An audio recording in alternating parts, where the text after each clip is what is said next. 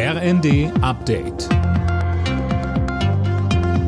Stündlich neu. Auf den Punkt informiert. Ich bin Johannes Schmidt. Guten Abend. In Berlin haben erneut Bauern gegen die Sparpläne der Bundesregierung demonstriert. Die hält trotzdem an der schrittweisen Subventionskürzung beim Agrardiesel fest. Auch ein Gespräch der Ampelfraktionschefs mit Vertretern der Landwirte hat daran nichts geändert. Der SPD-Fraktionsvorsitzende Mützenich stellt aber in Aussicht, dass wir bis zur Sommerpause auch klare strukturelle Entscheidungen treffen, die der Landwirtschaft nicht nur Planungssicherheit geben, sondern auch Entlastungen. Am Mittag waren tausende Bauern, aber auch Spediteure und Handwerker zu einer Kundgebung am Brandenburger Tor zusammengekommen. Kommunen und Kreise fordern schnelle Finanzhilfen für die Krankenhäuser.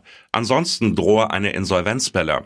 Gesundheitsminister Lauterbach verweist auf das Krankenhaustransparenzgesetz. Darin sind 6 Milliarden Euro Finanzhilfen vorgesehen. Es wird aber derzeit im Bundesrat von den unionsgeführten Ländern blockiert. Das Unwort des Jahres 2023 lautet Remigration. Das hat eine Jury aus Sprachwissenschaftlern bekannt gegeben. Philipp Rösler mit den Einzelheiten. Das Wort ist ein rechter Kampfbegriff und beschreibt beschönigend eine menschenunwürdige Abschiebepraxis, heißt es von den Sprachexperten. Zuletzt war Remigration nach einem Treffen von AfD-Politikern mit bekannten Rechtsextremen in den Schlagzeilen. Auf Platz zwei der Wahl kam das Wort Sozialklimbim im Zuge der Diskussion um die Kindergrundsicherung.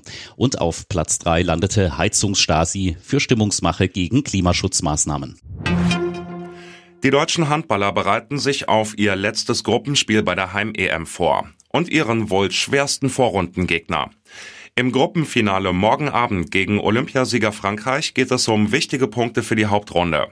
Die hat das DHB-Team nach dem gestrigen Sieg gegen Nordmazedonien bereits sicher. Alle Nachrichten auf rnd.de